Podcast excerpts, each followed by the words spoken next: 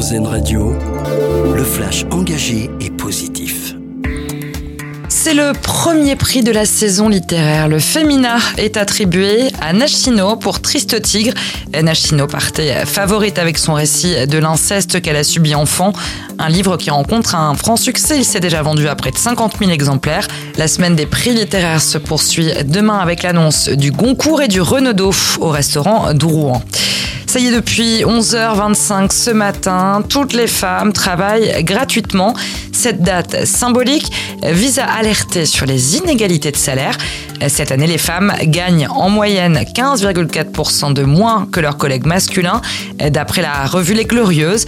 Petite consolation, même si on voudrait le voir vite disparaître, le phénomène recule.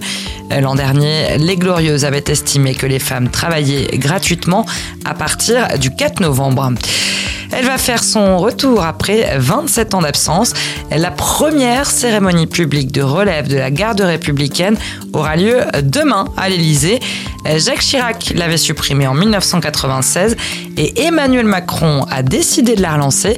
Cette tradition vieille de plus d'un siècle voit deux compagnies de militaires se relayer.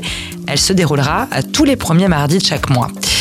Une opération d'un nouveau genre lancée en Seine-Maritime aujourd'hui. Ça s'appelle Une naissance, un arbre.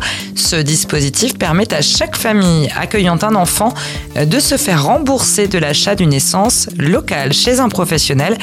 D'ici 2030, 125 000 arbres seront plantés en Seine-Maritime grâce à ce dispositif. On termine avec notre dossier solution. Il est à lire sur positiver.fr. Le site nous présente une boulangerie d'un nouveau genre à Paris, un commerce qui a mis en place une mesure pour lutter contre le gaspillage alimentaire généré par les invendus des boulangeries de quartier. Ils sont récoltés et proposés à moitié prix. Une bonne idée quand on sait qu'une boulangerie jette en moyenne 5 à 10% de sa production journalière.